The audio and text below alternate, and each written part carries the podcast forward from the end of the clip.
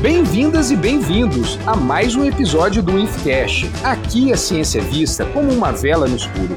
Eu sou o professor Bruno Jardim e hoje vamos conversar sobre um tema muito interessante. Olha só, o título desse episódio: Você é aquilo que você esquece.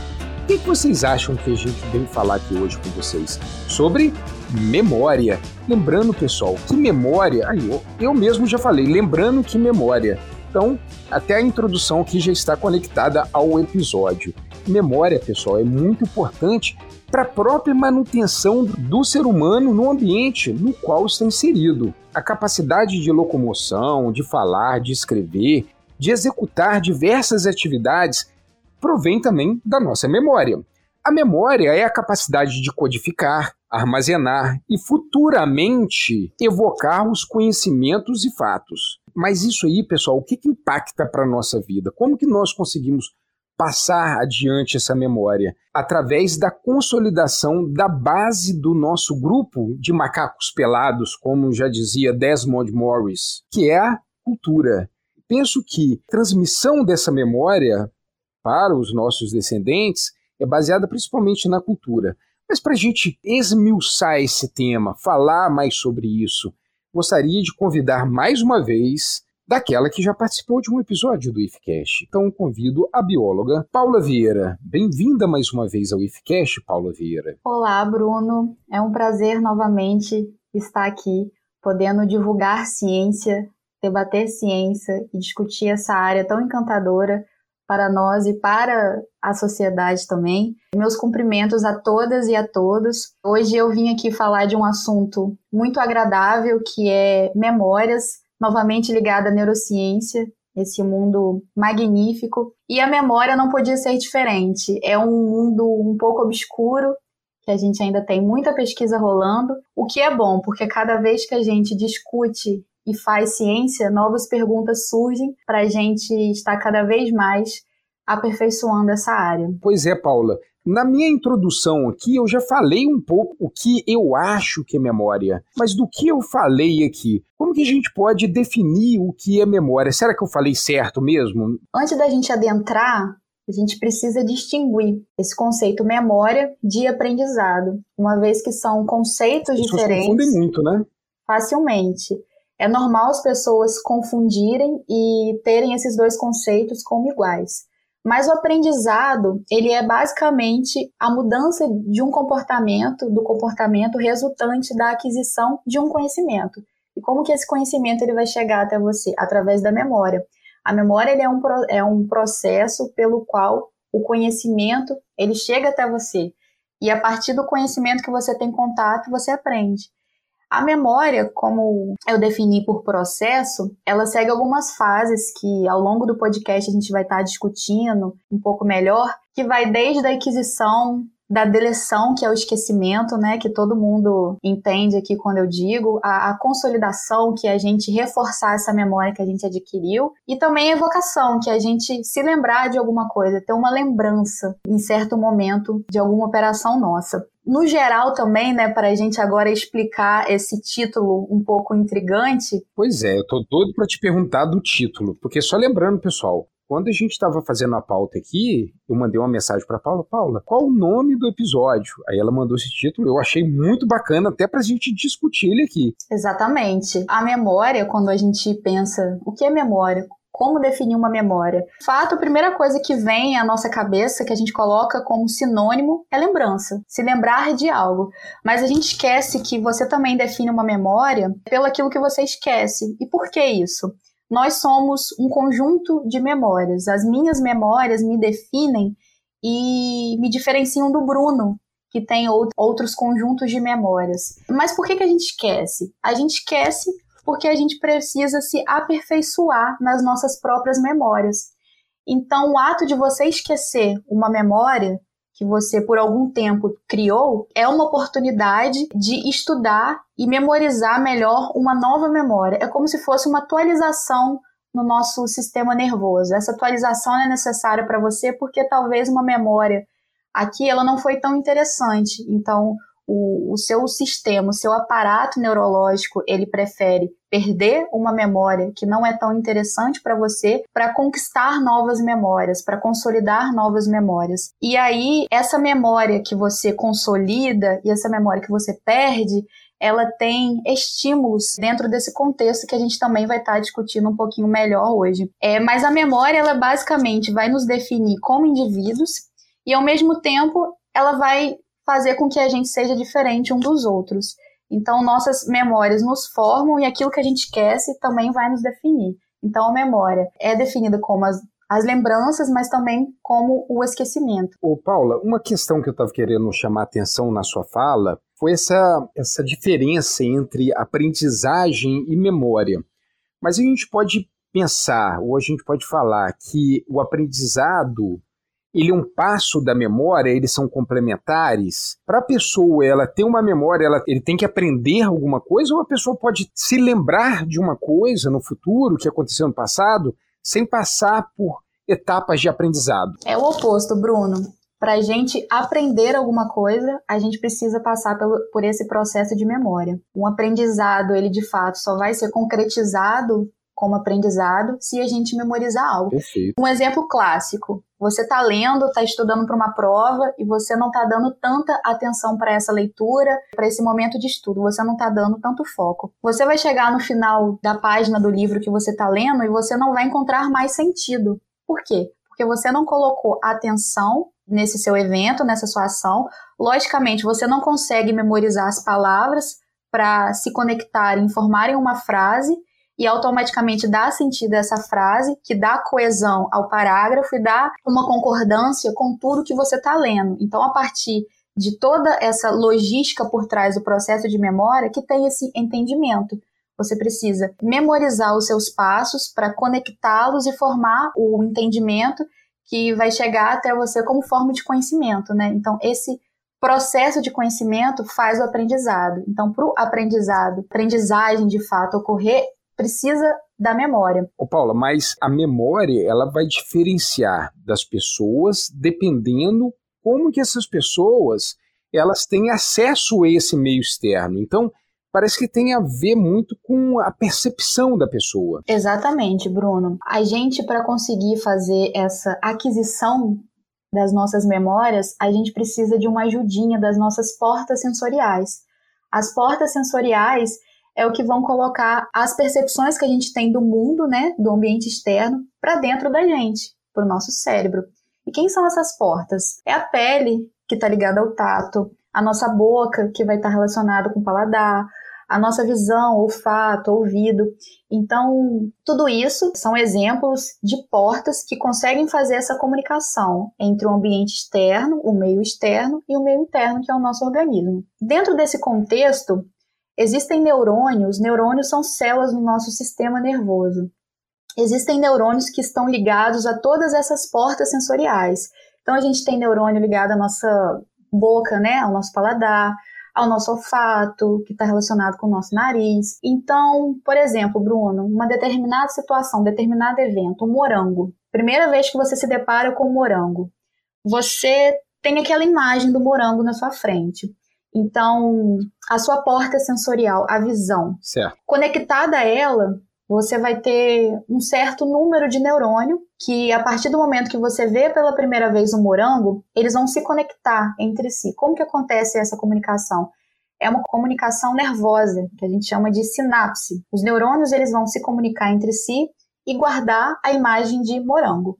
Só que além de ver o morango, você quer cheirá-lo. E aí entra a porta sensorial, no seu olfato, o seu nariz. Através dela, existem neurônios também que, a partir do momento que você cheira um morango, eles vão se comunicar e vão guardar o cheiro do morango.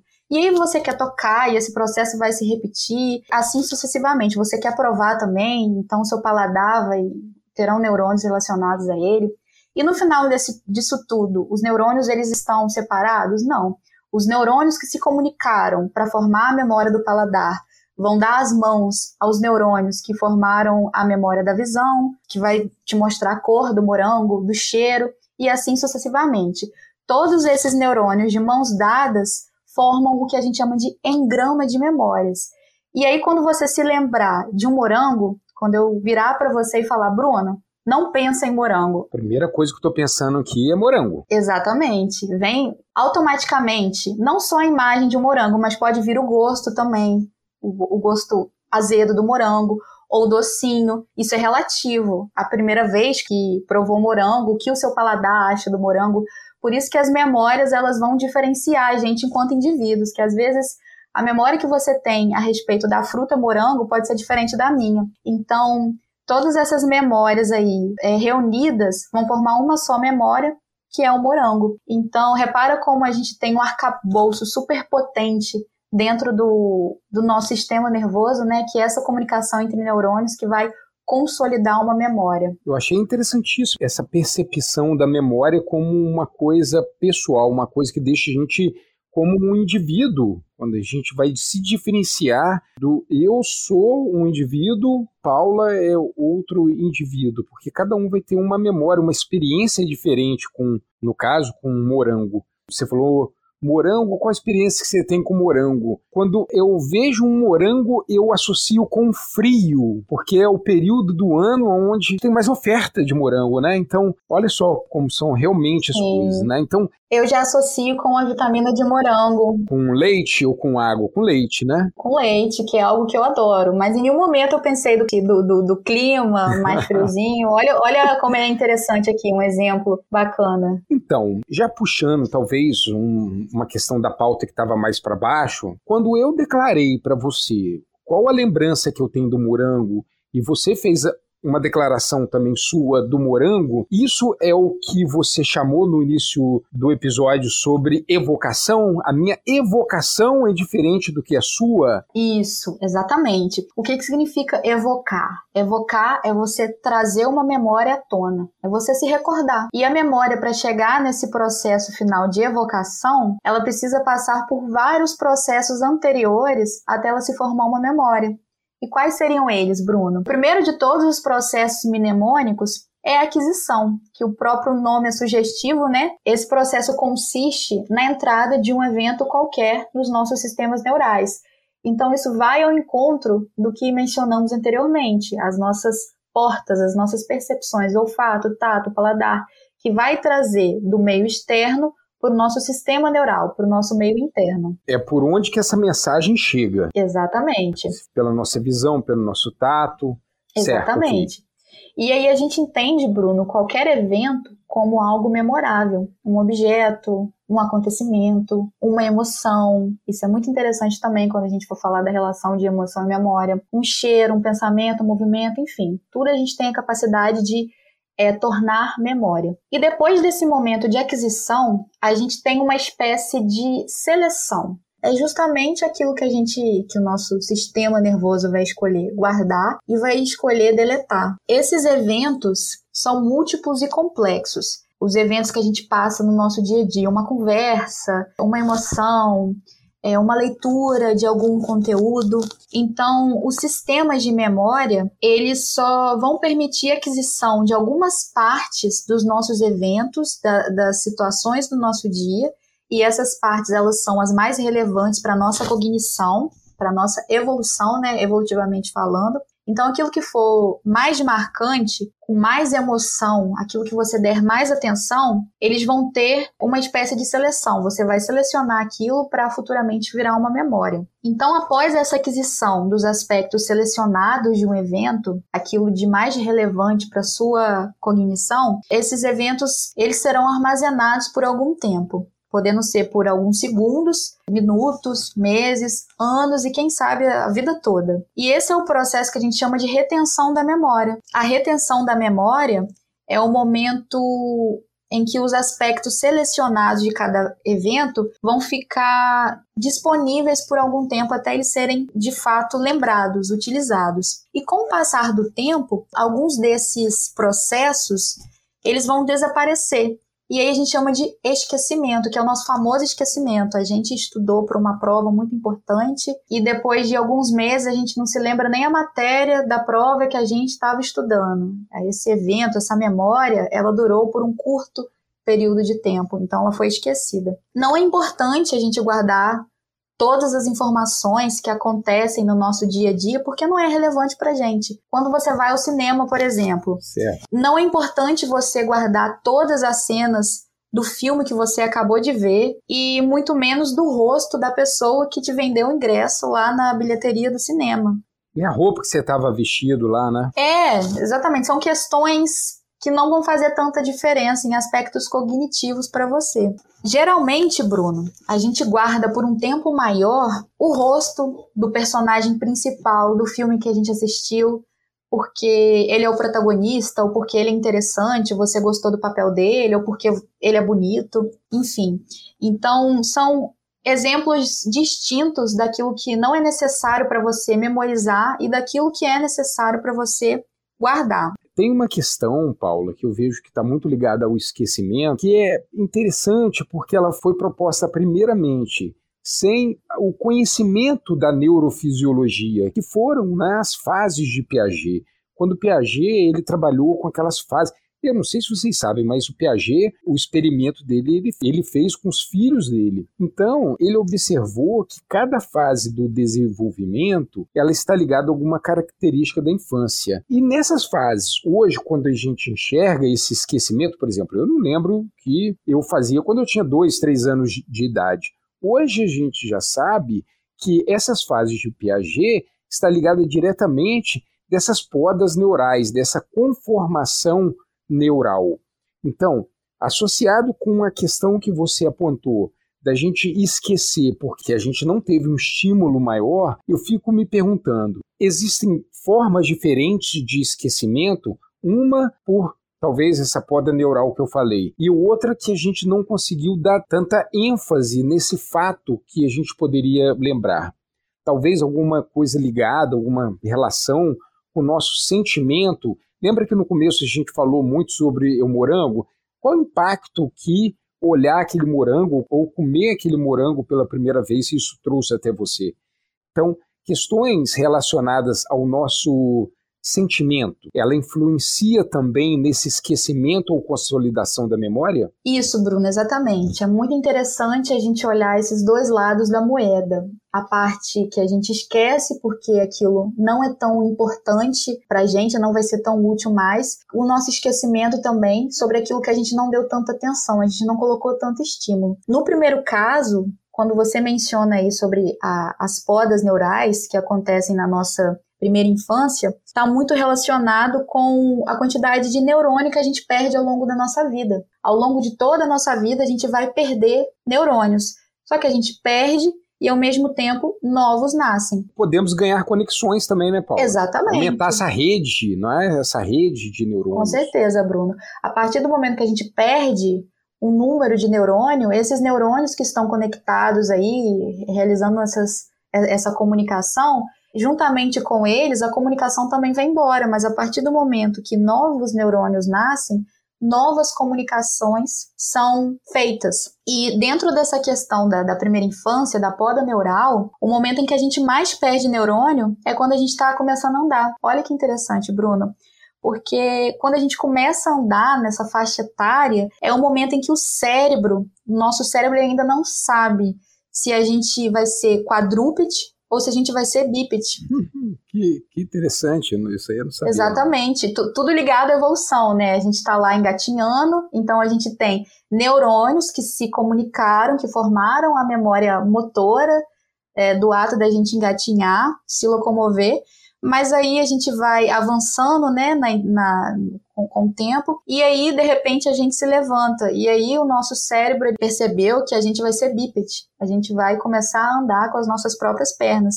Então esse grupo de neurônio aí que estava relacionado com a memória motora de engatinhar não serve mais, não tem por que a gente guardá-lo. Então eles vão ser esquecidos. Perfeito. Como essa comunicação ela é desfeita, esses neurônios morrem, a gente vai recorrer aos neurônios da comunicação de andar com as duas pernas. Então, Paulo, nós já falamos da aquisição, da seleção, da retenção do esquecimento, que nós acabamos de falar, a questão da, das podas neurais, e agora consolidação, né? Como que essa memória, ela encaixada, é armazenada, é o termo certo para a gente falar? É, Isso aí. A memória, ela vai ser armazenada. E quando a gente fala de armazenar uma memória, a gente se refere ao processo de consolidar. Uma memória consolidada é aquela que vai permanecer por um tempo muito longo ou até por todo sempre na nossa vida. São as famosas memórias de longo prazo. Dois bons exemplos de memórias consolidadas, memórias que possivelmente a gente nunca vai se esquecer, a não ser que a gente tenha algum distúrbio, alguma doença é, neurodegenerativa. Algum dano, né? Exatamente é a data do nosso aniversário e o nosso nome. são dois eventos que são memórias criadas que a gente Sim. se lembra automaticamente, a gente nem sente esse processo porque está tão consolidado que já está entranhado dentro da gente. Finalmente, depois que a gente consolida uma memória e finalmente, depois da consolidação, depois que uma memória é consolidada, chega o último processo que é a evocação. A evocação de uma memória que é a famosa lembrança. Quando você se recorda de algo, você verbaliza alguma coisa, ou às vezes você não precisa nem verbalizar, né? Você tem uma memória implícita, por exemplo, que é a memória de direção. Quando você está dirigindo seu carro, você não precisa se recordar, verbalizar como que é passar a marcha, como que é monitorar o volante, tudo automático, é uma forma de evocar memórias. Uhum. Então a evocação nada mais é do que o processo final de memória, a gente recordar, a gente trazer à tona aquilo que virou memória. Mas o Paulo, uma coisa que eu acho interessante dessa parte de evocação, né, desse passo para a memória, é que ela pode ser de formas diferentes mesmo duas pessoas que viveram o mesmo evento ela vai evocar de formas diferentes, ela vai lembrar de formas diferentes. Né? Isso já aconteceu comigo, posso já aconteceu com todo mundo que está escutando aqui. Vai você e um colega seu em uma festa, vocês ficam o tempo todo junto. No outro dia, uma pessoa pergunta como foi a festa, o que, que aconteceu, eu acho que eu vou explicar de um jeito diferente do que esse meu amigo que ficou o tempo todo ali comigo. Que essa percepção, esse processo de aquisição, seleção, retenção, esquecimento, consolidação, vai ser diferente para os dois indivíduos. Exatamente, Bruno. Olha que bacana isso, né? Isso, poxa, isso é muito bacana. Porque isso volta quando a gente começou o episódio falando sobre o quanto que a memória nos torna uma pessoa distinta da a nossa personalidade. O que foi que aconteceu? Não sei.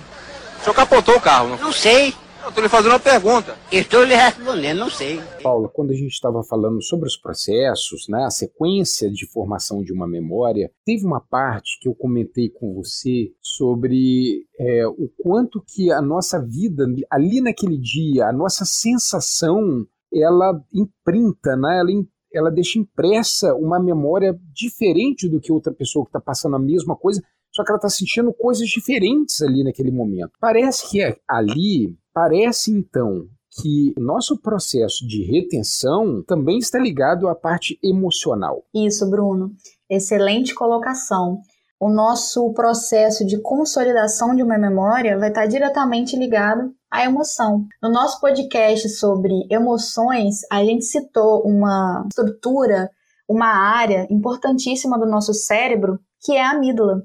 A amígdala é um complexo de grande importância na fisiologia das emoções, ou seja, nesse processo fisiológico de uma emoção. Esse complexo, né, ele também é conhecido como complexo amidaloide, ele está localizado em posição rostral ao hipocampo, lá no nosso lobo temporal medial, e ele vai ter várias projeções. A amígdala vai ter várias projeções que vai se comunicar com o hipocampo e também com o córtex entorrinal, que são duas estruturas corticais que a gente tem que vão participar juntamente no nosso processo de consolidação da memória.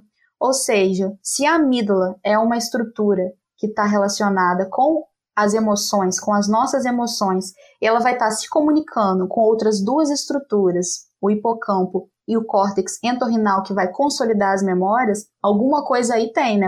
A gente começa a analisar que o papel da amígdala aí é fundamental, certo? Como que a emoção ela pode melhor consolidar uma memória, Bruno? A emoção atua através da estimulação de algumas vias nervosas que são bem definidas, e essas vias elas terminam liberando alguns neurotransmissores, como por exemplo a dopamina.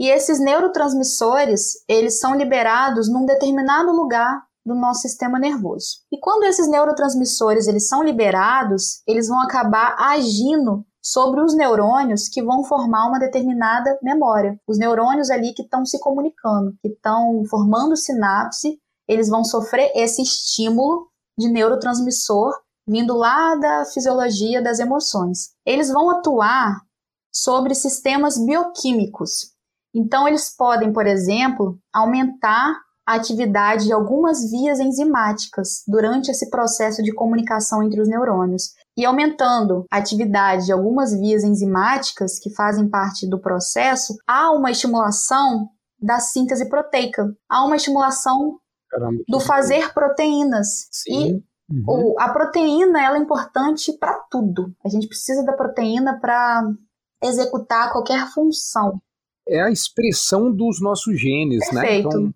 o, como que os genes nos mostram é através da síntese proteica. Exatamente. Então, essa maior, essa estimulação de uma maior síntese proteica através da amígdala se comunicando com outras duas estruturas que consolidam a memória, que é o hipocampo e o córtex entorrinal, vai fazer com que a memória se torne mais forte, vai fazer com que a memória ela seja consolidada. E dentro desse contexto, os humanos, né, nós seres humanos, não vai existir momento sem emoção para a gente pensar, formar e também evocar as memórias. Sempre vai existir um grau de emoção, seja ele pequeno, grande, seja por um viés de alegria ou tristeza.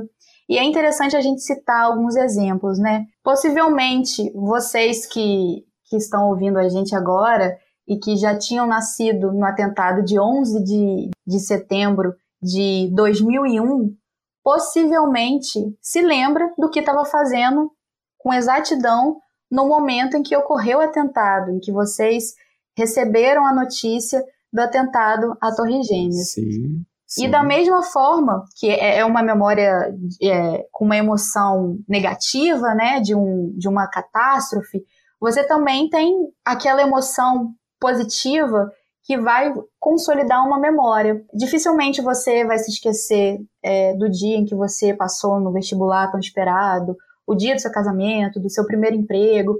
Então, se, se você, infelizmente, perdeu um ente querido, você também é, raramente vai se esquecer do dia em que ele faleceu. Enfim, são emoções consolidando as nossas memórias, fazendo com que elas fiquem mais fortes fazendo com que elas sejam memórias de longo prazo, que a gente se lembre delas para o resto da nossa vida. Então, Paula, a amígdala, como a gente já conversou até no outro episódio sobre as emoções, e concluindo assim esse pensamento, a amígdala como uma, uma parte física do nosso cérebro, né, do nosso organismo, ela está ligada diretamente na, no reforço dessas memórias. Isso aí. A amígdala vai reforçar essas memórias, deixá-las consolidadas. Agora você falou a questão das torres gêmeas aí, deixa eu te contar o que, eu estava fazendo. Lembro certinho, eu estava no bloco 5, apartamento 202 do condomínio Verdes Campos, em Campos dos Goitacazes, em frente ao ENF, e eu estava preparando o um pôster para um congresso. Porque naquela época, o pôster para congresso a gente não imprimia banner não, tá, Paula? A gente fazia com papel cartão e cartolina. Olha. A gente é, a gente fazia com papel cartão, a gente fazia tipo uma, uma emoldura, vamos dizer, uma moldura verde, colava um papel cartão branco em cima para ficar tipo é uma moldura. E aí, a gente ia no congresso levando uma pastinha com todos, aí chegava lá, a gente pegava um durex e colava lá onde que a gente ia apresentar o nosso pôster. Hoje você imprime o banner para você ir ao congresso. Mas agora também, uma coisa que eu quero chamar atenção na sua fala, é porque você contextualizou toda essa parte de memória que a gente estava conversando na parte de emoções, na parte de sentimentos, de você sentir o ambiente externo, em questões físicas do nosso corpo, né? Você apontou estruturas do nosso cérebro envolvidas nessa questão. Você falou sobre é, a amígdala, você falou sobre o hipocampo. Então, são regiões no nosso cérebro que estão tá envolvidas diretamente na memória. Por que eu estou puxando esse papo? Não sei se você lembra, aí vamos falar de memória. No episódio 43, quando nós gravamos sobre emoções, nós citamos um livro que eu tenho certeza que você gosta, que nós já conversamos sobre isso, que é o livro que se chama O Homem que Confundiu Sua Mulher com Chapéu, do Oliver Sacks. Isso. É só voltando a explicar como que é o livro é do Oliver Sacks, que é um neurofisiologista, e no livro ele narra vários casos clínicos. Então, tinha um muito interessante que era de um paciente chamado HM. Esse paciente, ele tinha 27 anos e sofria com muita convulsão. O hospital onde estava esse paciente resolveu fazer uma, uma questão, assim, isso já tem muitos anos, né? Porque não foi o Oliver Sacks que fez esse experimento, ele só contou sobre ele. Eles fizeram um, um experimento que se fazia com muita frequência, que é retirar o lobo temporal medial, que fica acima do tronco medial, que fica acima do tronco cerebral. E com isso retirou todo o hipocampo. O que, que aconteceu? Resumo o HM ele foi curado das convulsões, tá? mas ele teve o quê? Uma amnésia anterógrada. Então ele era incapaz de formar novas memórias. Então, só, só para vocês verem que interessante, né? Que a partir de um procedimento que hoje não, não se faz mais uma retirada de um lobo temporal medial para se curar algum processo de convulsão, né, pessoal? Né? Acho que todo mundo concorda aqui que não se faz mais isso. Mas através de um, de um procedimento assim, hoje a gente já tem mais uma ideia de quais são as estruturas cerebrais onde que a memória pode ser formada. Correto, Bruno. É, hoje em dia, com o avanço das pesquisas na neurociência, na neurologia, sabe-se que a memória ela não vai possuir um único locus. É diferente do que muita gente pensa ou já pensou, né? Que a estrutura denominada hipocampo é aquela estrutura capaz de fazer, executar todo esse processo aí de memória. Não é só o hipocampo, a gente tem uma, toda uma circuitaria aí capaz de participar desse processo mnemônico.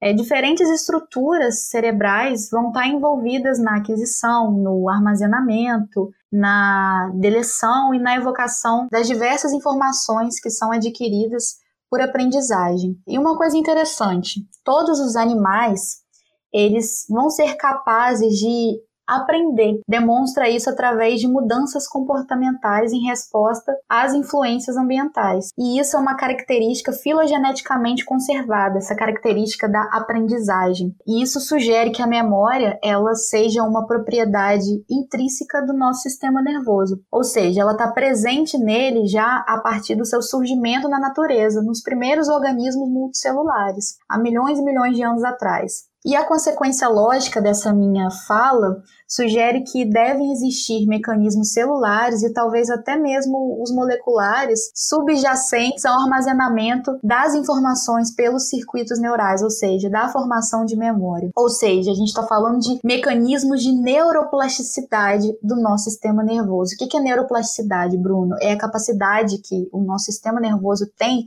de alterar a sua configuração, seja ela morfológica, fisiológica, bioquímica, tudo através de uma influência dinâmica do meio ambiente, do meio externo. Nesse contexto, existem pesquisas ainda nessa área, né? Tem uma literatura muito legal do Roberto Lente, para quem está interessado a começar a aprender um pouquinho mais sobre neurociência, que é um livro chamado 100 bilhões de neurônios, vai abordar conceitos fundamentais da neurociência. E nesse livro, o, o Roberto Lente ele fala que existem hipóteses, existem ideias de que, por exemplo, a memória de curta duração, que vai durar pouco tempo para posteriormente ser esquecida, né? Após a sua utilização, tem o seu esquecimento, então essa memória possivelmente é uma consequência da permanência de sinais químicos produzidos pelos neurônios através da comunicação dos nossos neurônios, ou seja, através das sinapses. Então a, a memória de curto prazo ela pode ser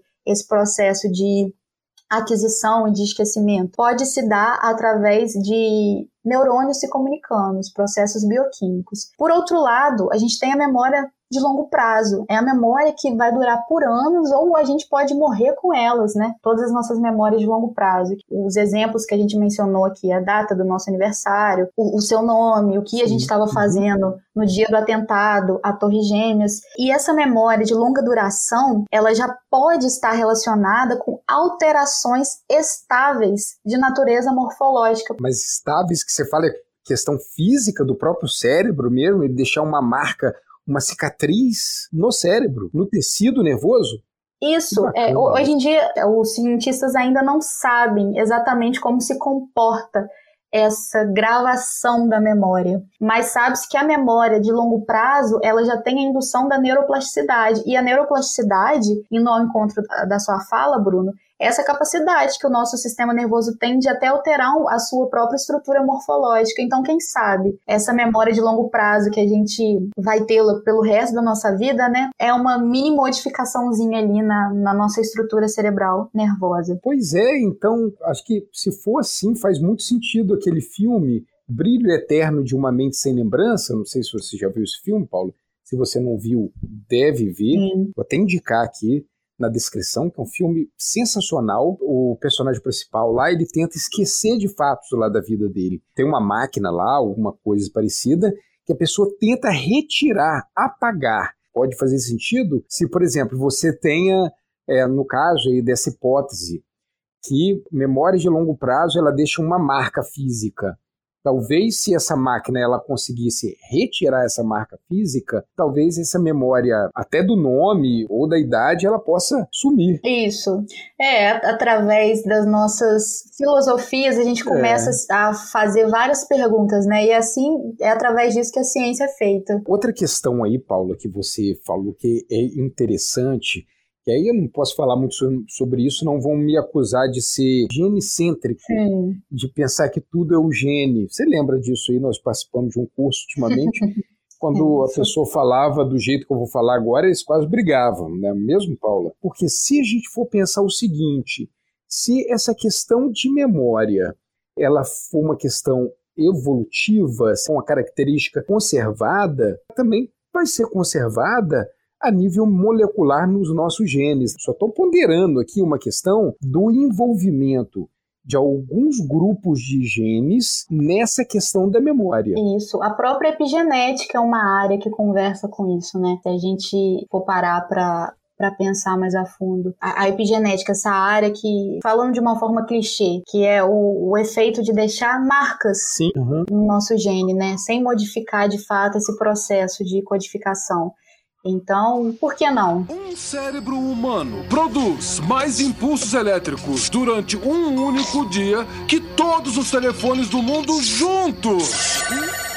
Paula, tem um assunto que todo mundo que deve estar escutando o nosso episódio, que deve estar procurando saber.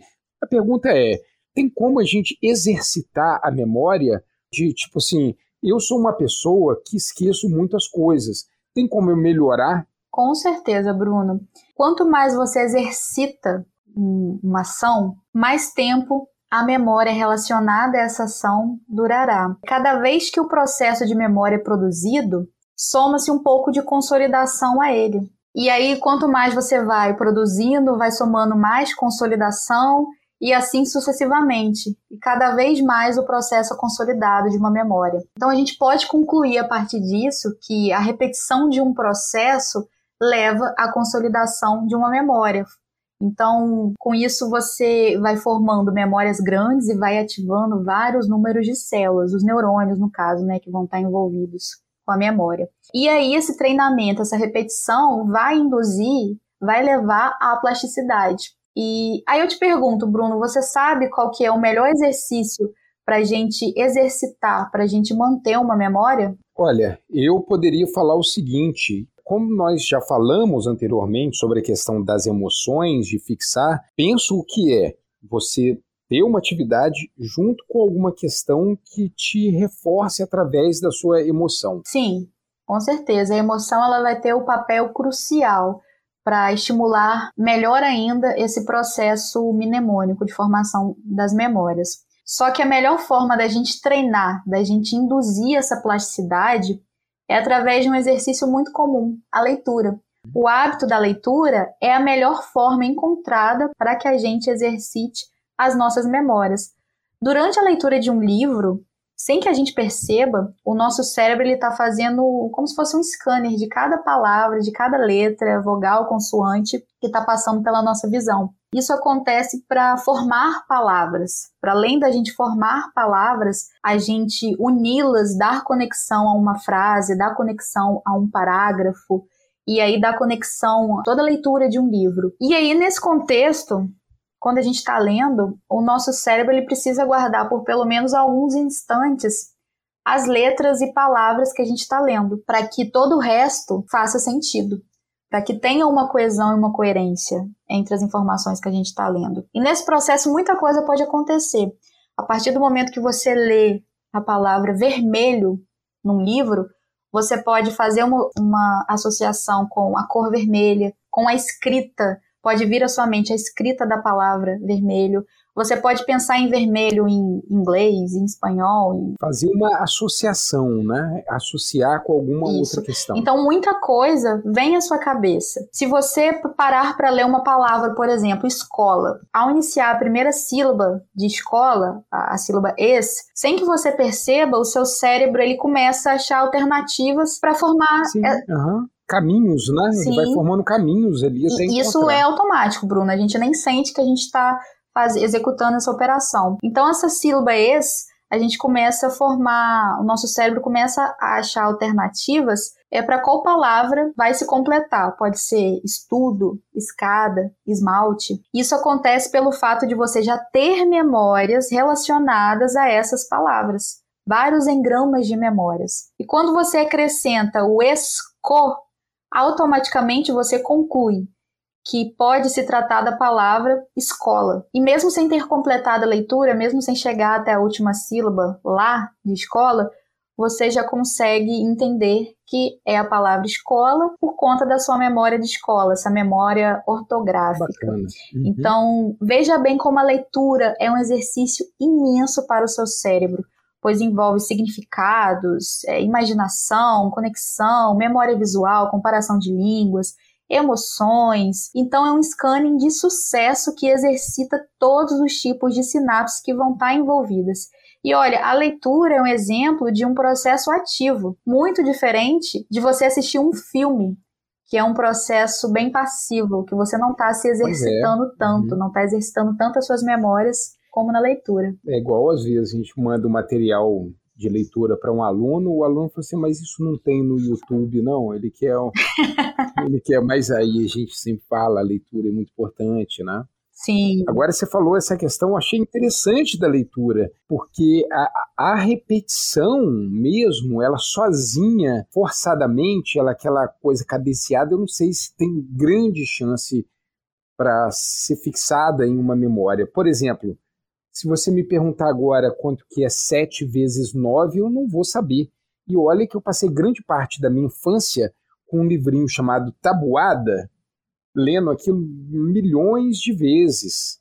E não sei quanto que é 7 vezes 9, se você me perguntar rápido assim. Isso, talvez você na, na época, mesmo nesse ato aí de decoreba, não tenha tido tanta satisfação ao decorar a tabuada. Então você pode não ter dado tanta atenção, não pode ter colocado tanta emoção. E aí a memória se perdeu porque não é importante para os seus aspectos cognitivos. Paulo, você deu esse exemplo do ex, da sílaba ex e a pessoa lembrar do que se trata, mas eu lembro que tinha um programa no SBT chamado Fantasia. E quem apresentava esse programa era, se eu não me engano, Carla Pérez. Tinha um quadro tinha vários, várias letras viradas. Então, quem estava em casa não sabia que letra era aquela. E quem ligava para o programa tinha que tentar adivinhar que palavra que era, depois de várias tentativas escolhendo uma letra. Então, por exemplo, a pessoa escolhia a letra A. Aí a Carla Pérez perguntava: "Tem a letra A?" Tem, então vira todas as letras As. E teve uma vez que a pessoa de casa que ligou e falou assim: tem a letra I? Aí a Carla Pérez perguntou assim: I de escola? Aí a pessoa que estava em casa falou assim: não, não, não. Aí a Carla Pérez, para completar, ainda falou assim: é é de isqueiro. Têm mais três chances, Rita. Letra I. Temos letra I, meninas. I de escola, é isso, Rita? Não. Qual? E de isqueiro. Outra questão, Paula, que sempre quando eu penso em memória, vem uma expressão que eu já escutei várias vezes. Ah, porque você tem memória seletiva.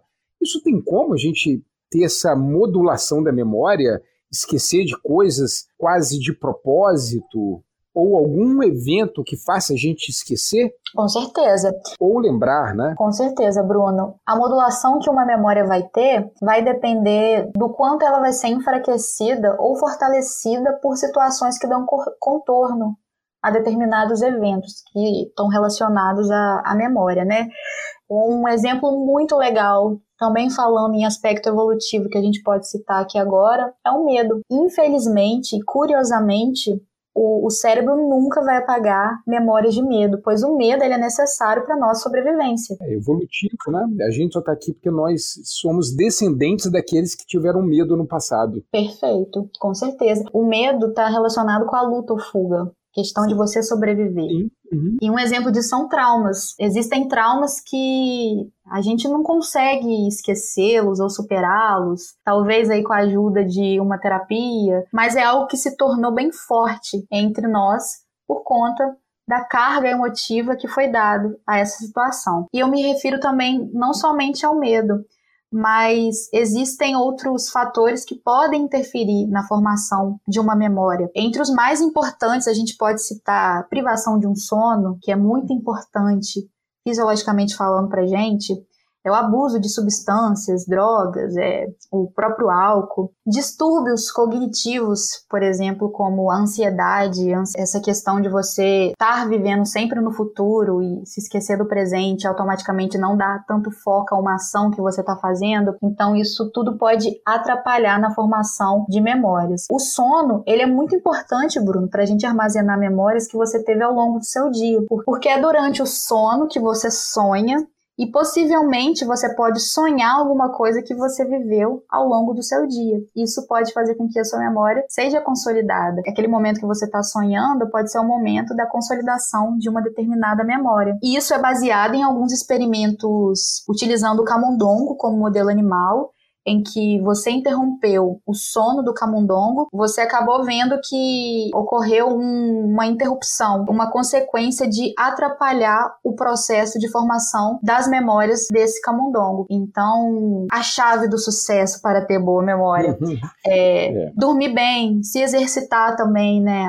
Durante o exercício físico a gente libera hormônios importantíssimos aí Exercício físico, principalmente o aeróbico, né, Paulo? Sim, exatamente. Que o aeróbico a gente tá lá mexendo com quase o corpo todo, Vários né? Então, é, grupamentos, né? Mas, mas uma coisa interessante que mais uma dica que você tocou no meio da sua fala, a questão de drogas lícitas ou ilícitas, principalmente na fase de formação neurológica. A gente vê às vezes adolescente isso. tomando álcool deliberadamente, ele não sabe o isso o impacto que isso causa nessa construção neuronal que ele vai ter no futuro. Com certeza, é um impacto direto. É, a gente, o nosso sistema nervoso, ele tá em desenvolvimento normalmente até os 25 anos. Então, até os 25 anos você tem essa modulação de sinapse, de, de células, de gliócitos, de tudo. Então, você oferecendo estímulos ao seu sistema nervoso, logicamente vai atrapalhar nessa construção do mesmo. Então é muito importante a gente ter contato, por exemplo, com a neurociência, né, como uma ferramenta fundamental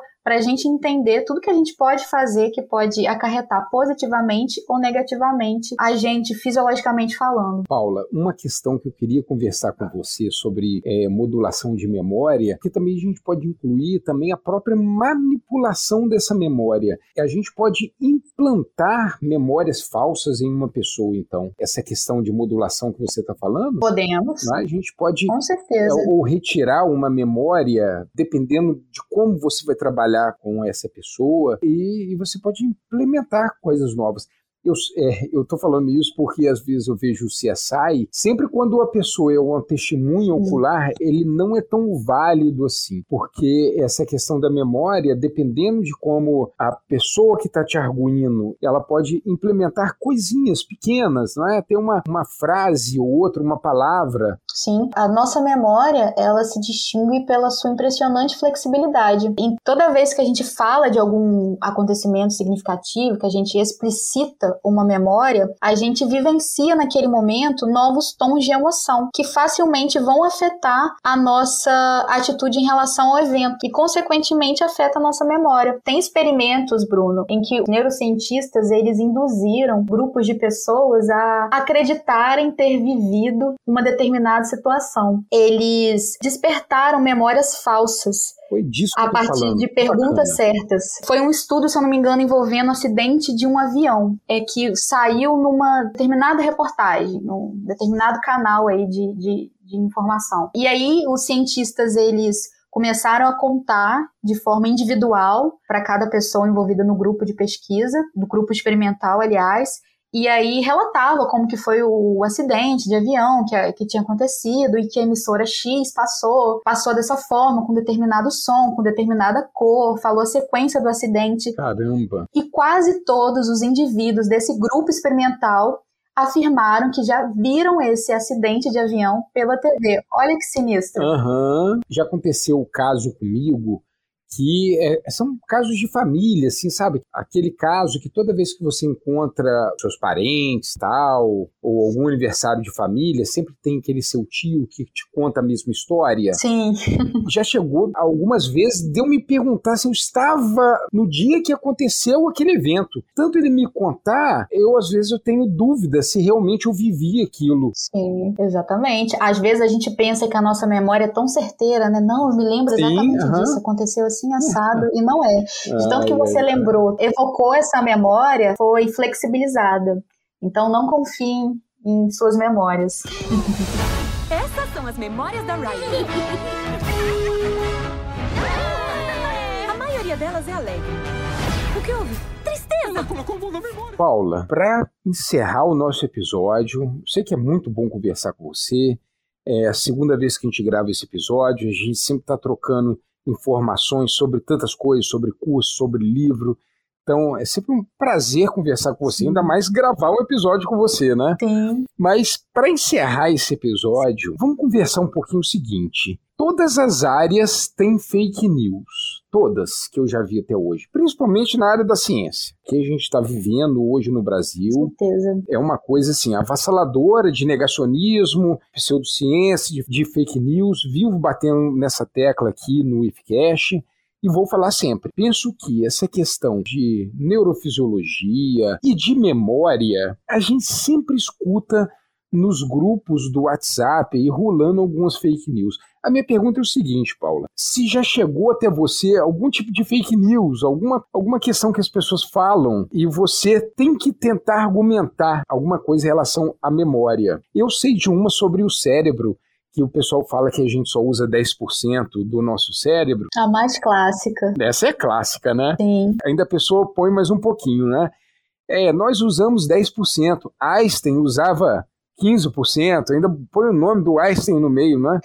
É o Einstein ele é citado. Coitado. Ou para frases motivacionais ou para falar que ele usava mais o cérebro do que outras pessoas. Mas e, de memória? O que, que você traz de, de novidades ou de pérolas aí pra gente com relação a fake news? É interessante mesmo, Bruno, porque como você disse, as fake news elas estão cada vez mais presentes no nosso dia a dia, né? E cabe a gente cabe todos, enquanto é, indivíduos sociais, é, desmistificá-las através da ciência. Ciência é a nossa maior arma Perfeito. hoje em dia. Sim, é uma vela no escuro. Exatamente. Nesse mundo assombrado pelos demônios, como já dizia Sagan. Isso, isso aí. Exato. Nesse contexto de, de fake news, muitas são disseminadas. Essa aí que você citou, que a gente só usa 10% do nosso cérebro, né? Coitado da, de tanta energia que a gente que está uhum. é, envolvida nesse processo para usar somente 10% desse aparato cerebral, né? É verdade, Mas, verdade. Em relação às memórias, muita gente fala que as nossas memórias, elas são exatas, né? Como a gente discutiu aqui, que é, que é uma fake news. As nossas memórias, elas têm um poder incrível de se flexibilizarem. Muitas pessoas acham também que a gente tem uma capacidade de armazenamento de informações de memória limitada. Antes acreditava-se nisso. As pessoas acreditavam-se que as pessoas nasciam com uma determinada capacidade de memorização era considerada uma capacidade enchia, enchia, fixa. aí acabava. É, então acabava podia... o HD. E, exatamente, ótimo, ótima analogia. Então você não podia então estudar tanto assim, não podia se especializar tanto, porque ia encher a sua capacidade e automaticamente você não ia criar novas memórias. Hoje, a ciência diz pra gente que essa capacidade ela é flexível e ela pode ser aprimorada por meio de técnicas e práticas, como a gente citou aqui, Sim, a leitura, uhum. um bom sono, concentração. E outra coisa que você já falou muito aqui também, que essa questão da memória, ela depende muito das conexões e nem Sim. tanto do número de neurônios neurônios. Uh -uh, né? Exatamente. Os neurônios, eles são importantes? Sim. Porém, não são as células mais importantes do nosso sistema nervoso. A gente tem outras células que não são tão faladas assim. Mas o que a gente tem que tirar dos neurônios é a forma que eles comunicam entre si, que é Sim. é através dessa sinapse, essa é, comunicação neural, que é o que vai formar a memória, né? Penso que essa questão da armazenagem, Paula, essa fake news, ela surgiu muito também com a questão do computador, né? Dessa analogia ruim, né? Porque, tipo assim, tem gente que fala assim, ah, o nosso cérebro é um computador. Definitivamente não é. São duas coisas completamente diferentes. Nós não temos um disco rígido onde vamos armazenar essas informações. Não, você mesmo já falou aqui no episódio que a gente não tem um local, ó, é aqui no hipocampo que as memórias vão estar. Elas vão estar espalhadas pelo cérebro todo a gente não tem um ponto físico dela. Aí, infelizmente, eu vou ter que falar mal de outro filme que eu gosto muito e que nós já falamos bem dele, hein, Paula?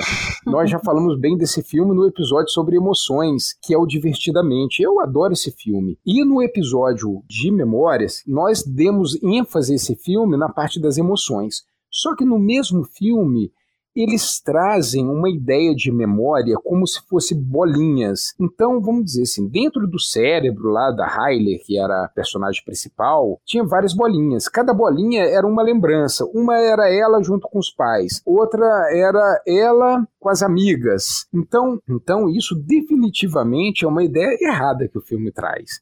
Lógico que eu também não estou aqui também para ficar fazendo fiscal de filme agora não, porque é um filme de entretenimento, é, é, divertidamente, o filme é excelente. Sim, foi uma ótima colocação sua. Não precisamos problematizar tanto. Problematizar, Mas a, a, né? a sua crítica, ela, ela, é bem válida, né? Porque o filme, ele demonstra pra gente que as memórias, elas são isoladas, elas são compartimentalizadas. Você tem uma memória para isso, você tem outra memória para isso, e a gente viu que não, né? Várias memórias conversam para formarem uma memória sobre o morango. Então, novamente, entram as sinapses, não os neurônios de forma isolada, e sim a conversa que o neurônio faz com outra, a comunicação que se dá através das sinapses. Qual outra boa que você tem aí, Paula? Outra fake news muito interessante que sempre falam é que quando você esquece algo, por exemplo, a chave da sua casa, do seu carro, é sinal de que a sua memória é ruim. Porque quando a gente se esquece, por exemplo, de questões triviais que teoricamente não eram para ser esquecidas, como pegar a chave da casa para trancar a porta quando você está saindo, Sim, uhum. chave do carro, um livro para dar aula, é natural que a gente se preocupe com a nossa memória. A gente começa a se questionar se a nossa memória tá boa, se tá falhando, outra fake news, se tá chegando a idade. Mas esse tipo de esquecimento, Bruno,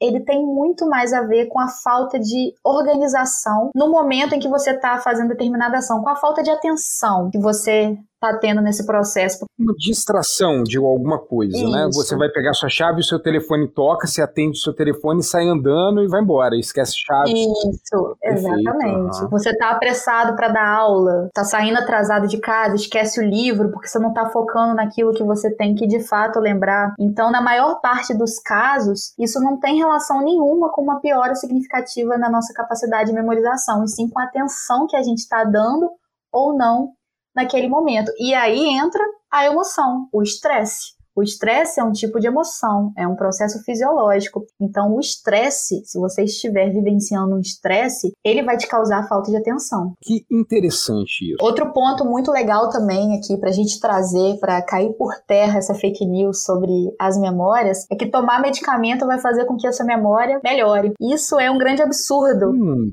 Tem um remédio que o pessoal toma aí de vez em quando para fazer prova, fazer uma prova, tomar um medicamento X. Exatamente. Nenhum remédio, Bruno, tem um poder de modular a sua memória. Não há qualquer estudo que aponte isso, não sou eu quem está dizendo, e sim a ciência. Então, o remédio não é potencializador de memória. O que pode gerar um pensamento incorreto é a gente entender que a função de certos medicamentos pode ser para atenção. Você toma certos medicamentos para que a sua atenção ela melhore. Se você tem uma atenção melhor, um foco maior, você fica mais atento ao presente, ao que você está fazendo, a sua tarefa, o seu processo, então você acaba tendo uma maior probabilidade de consolidar as memórias relacionadas àquela tarefa que você está dando uma melhor atenção e que antes você não dava. Olha. Então é muito importante a gente ter cuidado. Ainda também salientar que existem medicamentos que, com um efeito colateral, eles podem acabar prejudicando a nossa memória. Por exemplo, alguns tranquilizantes, ansiolíticos, antidepressivos enfim, todas essas classes de medicamentos. Então, é, pelo amor de Deus, não inventem de tomar remédio para potencializar a memória. Exercitem a memória através de, do estudo e não recorrendo a fármaco. Então, pessoal, se vocês souberem de alguma fake news e queiram compartilhar conosco, escrevam para nós ifcast42@gmail.com. Isso também vale para qualquer dúvida, sugestão de pauta e eventuais críticas. Para a gente terminar mesmo, Paula, você tem algum livro, série, filme, novela, o que, que você quiser indicar pra gente? Que eu já deixo na descrição. Sim, com certeza. Ótimos livros aí para a gente engolir neurociência e se apaixonar por essa área, né? Eu tenho um livro de um teor mais técnico, que foi o do Roberto Lente, que eu citei, 100 bilhões de neurônios. É mais um livro, como eu disse, técnico, teórico, né, que vai falar dos conceitos e fundamentos da neurociência. A gente tem livros de um grande pesquisador e talvez a referência, a maior referência mundial no assunto memórias, que é o Ivan Esquerdo, pesquisador que veio falecer início desse ano, trabalhou por muitos anos na Universidade Federal do Rio Grande do Sul. Olha. Ele tem dois livros. Aqui eu indico novamente um, o livro que eu indiquei no episódio passado, que é A Arte de Esquecer, de Ivan Esquerdo. E complemento com o segundo livro dele, que se chama Memórias. Um livro maravilhoso, nem um pouco denso, né? Apesar dele ser especialista na área. É um livro muito didático, igual o do Oliver Sacks, né? Que faz essas Sim, analogias com os casos clínicos. O Ivan Esquerdo também faz analogias com casos do nosso dia a dia, faz um apanhado mais teórico. É, e quem se interessar também para estudar de uma forma mais passiva, né, ao invés da leitura propriamente uhum. dita, a gente tem alguns documentários na Netflix, que é Memory Games. É um documentário muito legal, Bruno, que é um... É novo isso, eu não lembro. É novo. Eu não sei se ele é de 2020 uhum. ou de 2021. Eu assisti ele esse ano, tem pouco tempo. É um documentário sobre uma competição de memória. E aí Caramba. mostra os competidores se preparando e eles decorando, memorizando coisas assim absurdas, memorizando números em 30 segundos. E é muito interessante eles contando comportamentos para acarretarem na modulação de memória, o que, que eles fazem, como que é esse ato de decorar coisas, de memorizar coisas assombrosas que a gente acha que foge da capacidade humana. Então é um documentário muito legal. E também tem um outro documentário que eu já tinha citado anteriormente no podcast Entre Razões e Emoções, que é o The Mind Explained. Também está na Netflix. Certo, é um documentário com vários episódios, um vai estar relacionado sobre a emoção, outro sobre a memória. Vale a pena conferir. Excelente, Paula. Excelente. Dessa vez eu não vou indicar nenhum, da outra já indiquei. Ah, eu acho que eu vou indicar, vou colocar lá na descrição também, que é O Homem que Confundiu Sua Mulher com o Chapéu, de Oliver Sacks. Então, Paula, mais uma vez, muito obrigado por participar, de atender o chamado. Te convidei, você aceitou na mesma hora. Obrigado mesmo e até a próxima pauta. Imagina, Bruna, é sempre um prazer estar aqui. Aguarda aí o convite para a próxima pauta para a gente poder discutir ciência e fazer com que ela seja acessível a todos. Perfeito, perfeito. Muito obrigado mais uma vez, um abraço a todos e fui!